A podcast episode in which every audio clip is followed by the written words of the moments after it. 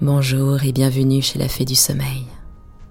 Aujourd'hui, je vais continuer de vous lire les histoires des contes des et une nuits. En introduction de cette fable, il est bon de savoir que Sherazade, la fille du grand vizir, a demandé à son père d'être offerte en épouse au sultan. Sultan qui, par désespoir d'avoir été trompé par sa femme, a pris la dure décision d'épouser une nouvelle femme chaque soir et de la tuer le lendemain matin. C'est ainsi que le grand vizir décide de conter cette nouvelle fable à sa fille Sherazade. L'âne, le bœuf et le laboureur. Un marchand très riche avait plusieurs maisons à la campagne où il faisait nourrir une grande quantité de toutes sortes de bétail. Il se retira avec sa femme et ses enfants à une de ses terres pour la faire valoir par lui-même. Il avait le don d'entendre le langage des bêtes, mais avec cette condition qu'il ne pouvait l'interpréter à personne sans s'exposer à perdre la vie, ce qui l'empêchait de communiquer les choses qu'il avait apprises par le moyen de ce don. Il avait, à une même auge, un bœuf et un âne. Un jour, qu'il était assis près d'eux, et qu'il se divertissait à voir jouer devant lui ses enfants, il entendit que le bœuf disait à l'âne L'éveillé, que je te trouve heureux quand je considère le repos dont tu jouis et le peu de travail qu'on exige de toi. Un homme te pense avec soin, te lave, te donne de l'orge bien criblée et de l'eau fraîche et nette ta plus grande peine est de porter le marchand, notre maître, lorsqu'il a quelque petit voyage à faire. Sans cela, toute ta vie se passerait dans l'oisiveté. La manière dont on me traite est bien différente, et ma condition est aussi malheureuse que la tienne est agréable. Il est à peine minuit qu'on m'attache à une charrue, que l'on me fait traîner tout le long du jour en fendant la terre, ce qui me fatigue à un point que les forces me manquent quelquefois. D'ailleurs, le laboureur qui est toujours derrière moi ne cesse de me frapper. À force de tirer la charrue, j'ai le cou tout écorché. Enfin, après avoir travaillé depuis le matin jusqu'au soir, quand je suis de retour, on me donne à manger de méchantes fèves sèches, dont on ne s'est pas mis en peine d'ôter la terre, ou d'autres choses qui ne valent pas mieux. Pour comble de misère, lorsque je me suis repu d'un mets si peu appétissant, je suis obligé de passer la nuit couché dans mon ordure. Tu vois donc que j'ai raison d'envier ton sort. L'âne n'interrompit pas le bœuf. Il lui laissa dire tout ce qu'il voulut, mais, quand il eut achevé de parler, Vous ne démentez pas? lui dit-il le nom d'idiot qu'on vous a donné. Vous êtes trop simple. Vous vous laissez mener comme l'on veut. Et vous ne pouvez prendre une bonne résolution. Cependant, quel avantage vous revient-il de toutes les indignités que vous souffrez? Vous vous tuez vous-même pour le repos, le plaisir et le profit de ceux qui ne vous en savent point gré. Vous vous tuez vous-même pour le repos, le plaisir et le profit de ceux qui ne vous en savent point gré. On ne vous traiterait pas de la sorte si vous aviez autant de courage que de force. Lorsqu'on vient vous attacher à l'auge, que ne faites-vous résistance? Que ne donnez-vous pas de bons coups de corne? Que ne marquez-vous votre colère en frappant du pied contre la terre? Pourquoi enfin n'inspirez-vous pas la terreur par des beuglements effroyables? La nature vous a donné les moyens de vous faire respecter et vous ne vous en servez pas. On vous apporte de mauvaises fèves et de mauvaises pailles, n'en mangez point, flairez-les seulement et laissez-les. Si vous suivez les conseils que je vous donne, vous verrez bientôt un changement dont vous me remercierez. Le bœuf prit en fort bonne part les avis de l'âne et lui témoigna combien il lui en était obligé. Cher l'éveillé, ajouta-t-il, je ne manquerai pas de faire tout ce que tu m'as dit, et tu verras de quelle manière je m'en acquitterai. Ils se turent après cet entretien dont le marchand ne perdit pas une parole. Le lendemain, de bon matin, le laboureur vint prendre le bœuf. Il l'attacha à la charrue et le mena au travail à l'ordinaire. Le bœuf, qui n'avait pas oublié le conseil de l'âne, fit fort le méchant ce jour-là. Et le soir, lorsque le laboureur, l'ayant ramené à l'auge, voulut l'attacher comme de coutume, le malicieux animal, au lieu de présenter ses cornes de lui-même, se mit à faire le rétif et à reculer en beuglant. Il baissa même ses cornes comme pour en frapper le laboureur. Il fit enfin tout le manège que l'âne lui avait enseigné. Le jour suivant, le laboureur vint le reprendre pour le ramener au labourage. Mais, trouvant l'auge encore remplie de fèves et de paille qu'il y avait mise le soir, et le bœuf couché par terre, les pieds étendus et haletant d'une étrange façon, il le crut malade. Il en eut pitié, et jugeant qu'il serait inutile de le mener au travail, il alla aussitôt en avertir le marchand. Le marchand vit bien que les mauvais conseils de l'éveillé avaient été suivis, et, pour le punir comme il le méritait, Va, dit-il au laboureur, prends l'âne à la place du bœuf, et ne manque pas de lui donner bien de l'exercice. Le laboureur obéit. L'âne fut obligé de tirer la charrue tout ce jour-là, ce qui le fatigua d'autant plus qu'il était moins accoutumé à ce travail. Outre cela, il reçut tant de coups de bâton qu'il ne pouvait se soutenir quand il fut de retour. Cependant, le bœuf était très content. Il avait mangé tout ce qu'il y avait dans son auge et s'était reposé toute la journée. Il se réjouissait en lui-même d'avoir suivi les conseils de l'éveillé. Il lui donnait mille bénédictions pour le bien qu'il lui avait procuré, et il ne manqua pas de lui en faire un nouveau compliment lorsqu'il le vit arriver.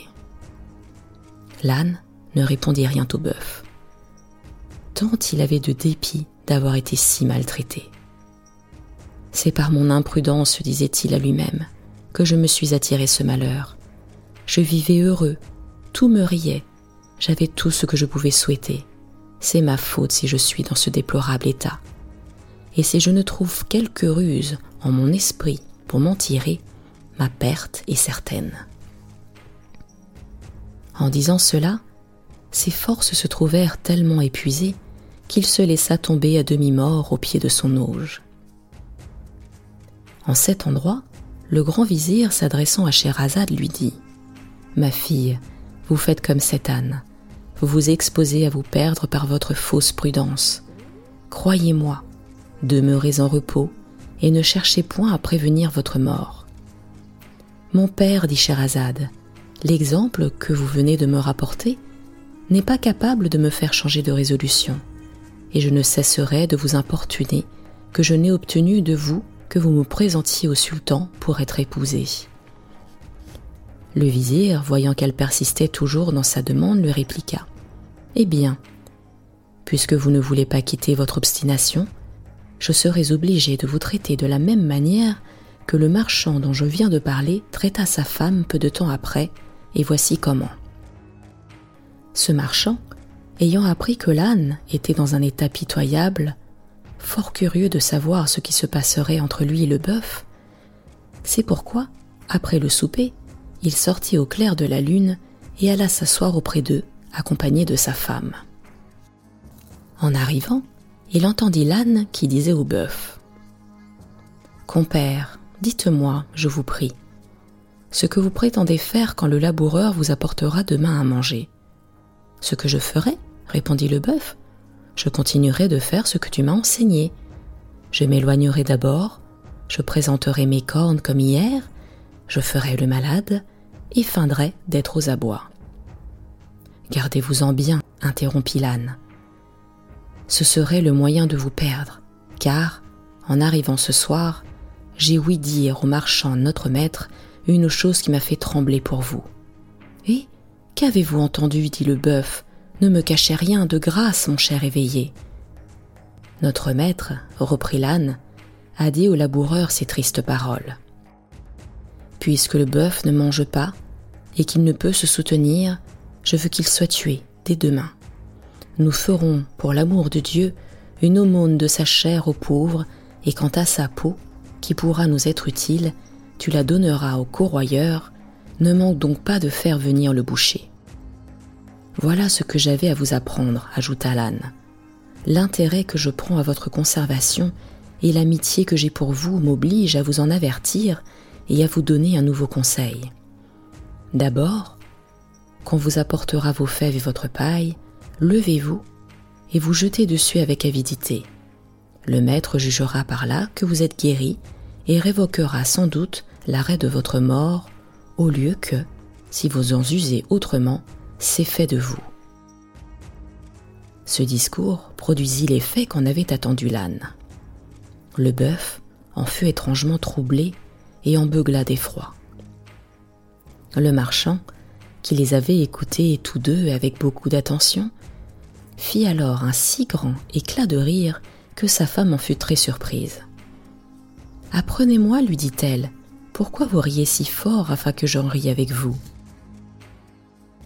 Ma femme, lui répondit le marchand, contentez-vous de m'entendre rire. Non, reprit-elle, j'en veux savoir le sujet. Je ne puis vous donner cette satisfaction, reprit le mari. Sachez seulement que je ris de ce que notre âne vient de dire à notre bœuf. Le reste est un secret qu'il ne m'est pas permis de vous révéler. Et qui vous empêche de me découvrir ce secret? répliqua-t-elle. Si je vous le disais, répondit-il, apprenez qu'il m'en coûtera la vie. Vous vous moquez de moi, s'écria la femme. Ce que vous me dites ne peut pas être vrai. Si vous ne m'avouez tout à l'heure pourquoi vous avez ri, si vous refusez de m'instruire de ce que l'âne et le bœuf ont dit, je jure par le grand Dieu qui est au ciel que nous ne vivrons pas davantage ensemble. En achevant ces mots, elle rentra dans la maison et se mit dans un coin, où elle passa la nuit à pleurer de toute sa force. Le mari coucha seul, et le lendemain, voyant qu'elle ne discontinuait pas de se lamenter. Vous n'êtes pas sage, lui dit-il, de vous affliger de la sorte. La chose n'en vaut pas la peine, et il vous est aussi peu important de la savoir qu'il m'importe beaucoup à moi de la tenir secrète. N'y pensez donc plus, je vous en conjure. J'y pense si bien encore, répondit la femme, que je ne cesserai pas de pleurer que vous n'ayez satisfait ma curiosité. Mais je vous dis fort sérieusement, répliqua-t-il, qui m'en coûtera la vie si je cède à vos indiscrètes insistances. Qu'il arrive tout ce qu'il plaira à Dieu, répartit-elle, je n'en démordrai pas. Je vois bien, reprit le marchand, qu'il n'y a pas moyen de vous faire entendre raison, et comme je prévois que vous vous ferez mourir vous-même par votre opiniâtreté, je vais appeler vos enfants, afin qu'ils aient la consolation de vous voir avant que vous mouriez. Il fit venir ses enfants et envoya chercher aussi le père, la mère et les parents de sa femme. Lorsqu'ils furent rassemblés et qu'ils leur eurent expliqué de quoi il était question, ils employèrent leurs éloquences à faire comprendre à la femme qu'elle avait tort de ne vouloir pas revenir de son entêtement, mais elle les rebuta tous et dit qu'elle mourrait plutôt que de céder à cela à son mari. Le père et la mère eurent beau lui parler en particulier et lui représenter que la chose qu'elle souhaitait d'apprendre ne lui était d'aucune importance, il ne gagna rien sur son esprit, ni par leur autorité, ni par leur discours. Quand ses enfants virent qu'elle s'obstinait à rejeter toutes les bonnes raisons dont on combattait son opiniâtreté, ils se mirent à pleurer amèrement. Le marchand lui-même ne savait plus où il en était. Assis seul auprès de la porte de sa maison, il délibérait déjà s'il sacrifierait sa vie pour sauver celle de sa femme, qu'il aimait beaucoup. Or, ma fille, continua le vizir en parlant toujours à Sherazade, ce marchand avait cinquante poules et un coq avec un chien qui faisait bonne garde. Pendant qu'il était assis, comme je l'ai dit, et qu'il rêvait profondément au parti qu'il devait prendre, il vit le chien courir vers le coq qui s'était jeté sur une poule et il entendit qu'il lui parla de ces termes. Ô coq Dieu ne permettra pas que tu vives encore longtemps. N'as-tu pas honte de faire aujourd'hui ce que tu fais? Le coq monta sur ses ergots et se tournant du côté du chien. Pourquoi? répondit-il fièrement cela me serait-il défendu aujourd'hui plutôt que les autres jours? Puisque tu l'ignores, répliqua le chien, apprends que notre maître est aujourd'hui dans un grand deuil. Sa femme veut qu'il lui révèle un secret qui est de telle nature qu'il perdra la vie s'il lui découvre. Les choses sont en cet état, et il est à craindre qu'il n'ait pas assez de fermeté pour résister à l'obstination de sa femme, car il l'aime, et il est touché des larmes qu'elle répand sans cesse. Il va peut-être périr, nous en sommes tous alarmés dans ce logis.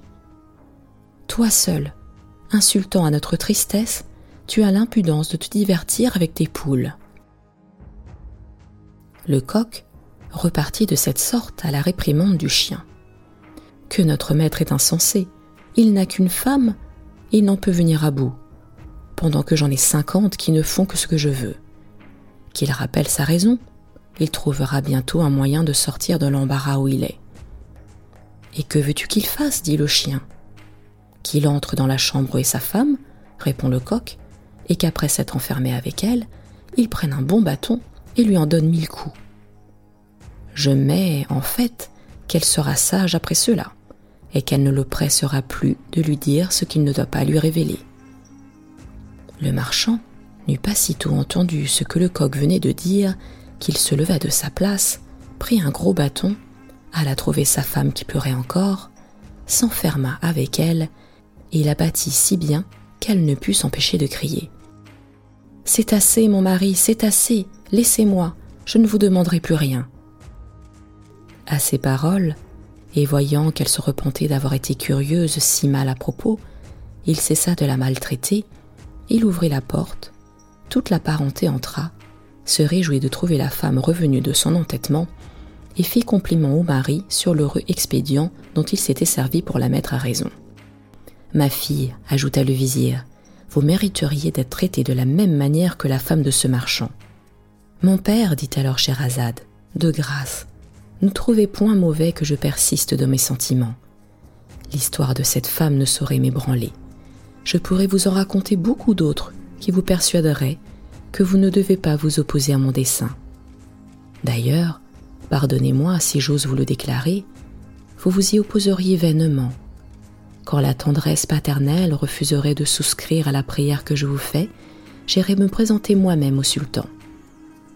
Enfin, le père, poussé à bout par la fermeté de sa fille, se rendit à ses importunités, et quoique fort affligé de n'avoir pu la détourner d'une si funeste résolution, il alla dès ce moment trouver Schahriar pour lui annoncer que la nuit prochaine il lui mènerait Scheherazade. Le sultan fut fort étonné du sacrifice que son grand vizir lui faisait. Comment avez-vous pu, lui dit-il, vous résoudre à me livrer votre propre fille? Sire, lui répondit le vizir, elle s'est offerte d'elle-même. La triste destinée qui l'attend n'a pu l'épouvanter, et elle préfère à sa vie l'honneur d'être une seule nuit l'épouse de votre majesté. Mais ne vous trompez pas, vizir, reprit le sultan. Demain, en remettant Scheherazade entre vos mains, je prétends que vous lui ôtiez la vie. Si vous y manquez, je vous jure que je vous ferai mourir vous-même. Sire, repartit le vizir, mon cœur gémira, sans doute, en vous obéissant. Mais la nature aura beau murmurer. Quoique père, je vous réponds d'un bras fidèle. Schahriar accepta l'offre de son ministre et lui dit qu'il n'avait qu'à lui amener sa fille quand il lui plairait. Le grand vizir alla porter cette nouvelle à Scheherazade, qui la reçut avec autant de joie que si elle eût été la plus agréable du monde. Elle remercia son père de l'avoir si sensiblement obligée, et, voyant qu'il était accablé de douleur, elle lui dit, pour le consoler, qu'elle espérait qu'il ne se repentirait pas de l'avoir marié avec le sultan, et qu'au contraire, il aurait sujet de s'en réjouir le reste de sa vie. Elle ne songea plus qu'à se mettre en état de paraître devant le sultan. Mais, avant que de partir, elle prit sa sœur Dinarzade en particulier et lui dit Ma chère sœur, j'ai besoin de votre secours dans une affaire très importante. Je vous prie de ne pas me la refuser. Mon père va me conduire chez le sultan pour être son épouse. Que cette nouvelle ne vous épouvante pas.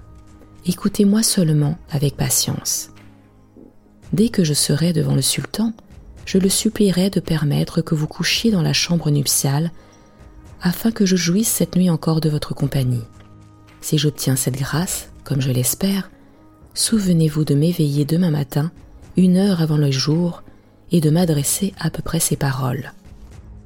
Ma sœur, si vous ne dormez pas, je vous supplie, en attendant le jour qui paraîtra bientôt, de me raconter un de ces beaux contes que vous savez. Aussitôt, je vous en conterai un, et je me flatte de délivrer par ce moyen tout le peuple de la consternation où il est. Dinarzade répondit à sa sœur qu'elle ferait avec plaisir ce qu'elle exigeait d'elle. L'heure de se coucher étant enfin venue, le grand vizir conduisit Scheherazade au palais et se retira après l'avoir introduite dans l'appartement du sultan. Ce prince ne se vit pas plutôt seul avec elle qu'il lui ordonna de se découvrir le visage. Il la trouva si belle qu'il en fut charmé. Mais, s'apercevant qu'elle était en pleurs, il lui en demanda le sujet. Sire, répondit Scheherazade, j'ai une sœur que j'aime aussi tendrement que j'en suis aimée. Je souhaiterais qu'elle passât la nuit dans cette chambre pour la voir et lui dire adieu encore une fois. Voulez-vous bien que j'aie la consolation de lui donner ce dernier témoignage de mon amitié? Chariard, y ayant consenti, on alla chercher Dinarzade qui va en diligence. Le sultan se coucha avec Charazade sur une estrade fort élevée, à la manière des monarques de l'Orient, et Dinarzade dans un lit qu'on lui avait préparé au bas de l'estrade. Une heure avant le jour, Dinarzade s'étant réveillée, ne manqua pas de faire ce que sa sœur lui avait recommandé. Ma chère sœur, s'écria-t-elle, si vous ne dormez pas, je vous supplie, en attendant le jour qui paraîtra bientôt, de me raconter un de ces contes agréables que vous savez. Hélas, ce serait peut-être la dernière fois que j'aurai ce plaisir. Scheherazade, au lieu de répondre à sa sœur, s'adressa au sultan. Sire, dit-elle, votre Majesté veut-elle bien me permettre de donner satisfaction à ma sœur? Très volontiers, répondit le sultan. Alors, Scheherazade dit à sa sœur d'écouter, et puis, adressant la parole à Schahriar, elle commença de cette sorte. Et c'est ainsi que Scheherazade commença à raconter l'histoire. Retrouvez la fée du sommeil très bientôt pour la suite des contes des mille et une nuits.